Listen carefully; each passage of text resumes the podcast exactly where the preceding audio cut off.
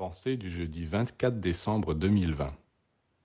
Le feu mange l'arbre, et en le mangeant, il le transforme, il le rend semblable à lui.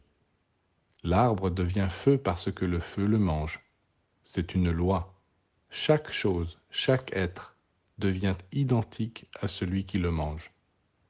Et nous aussi, si nous offrons tout notre être au feu de l'amour divin, afin qu'il vienne s'emparer de nous et nous dévorer, il nous rendra semblables à lui. Nous possédons intérieurement suffisamment de matériaux pour nourrir le feu divin pendant l'éternité. C'est pourquoi nous devons méditer sur le feu, en essayant de comprendre comment il travaille sur l'arbre pour le transformer en lumière et en chaleur. Et nous deviendrons, nous aussi, des arbres de lumière.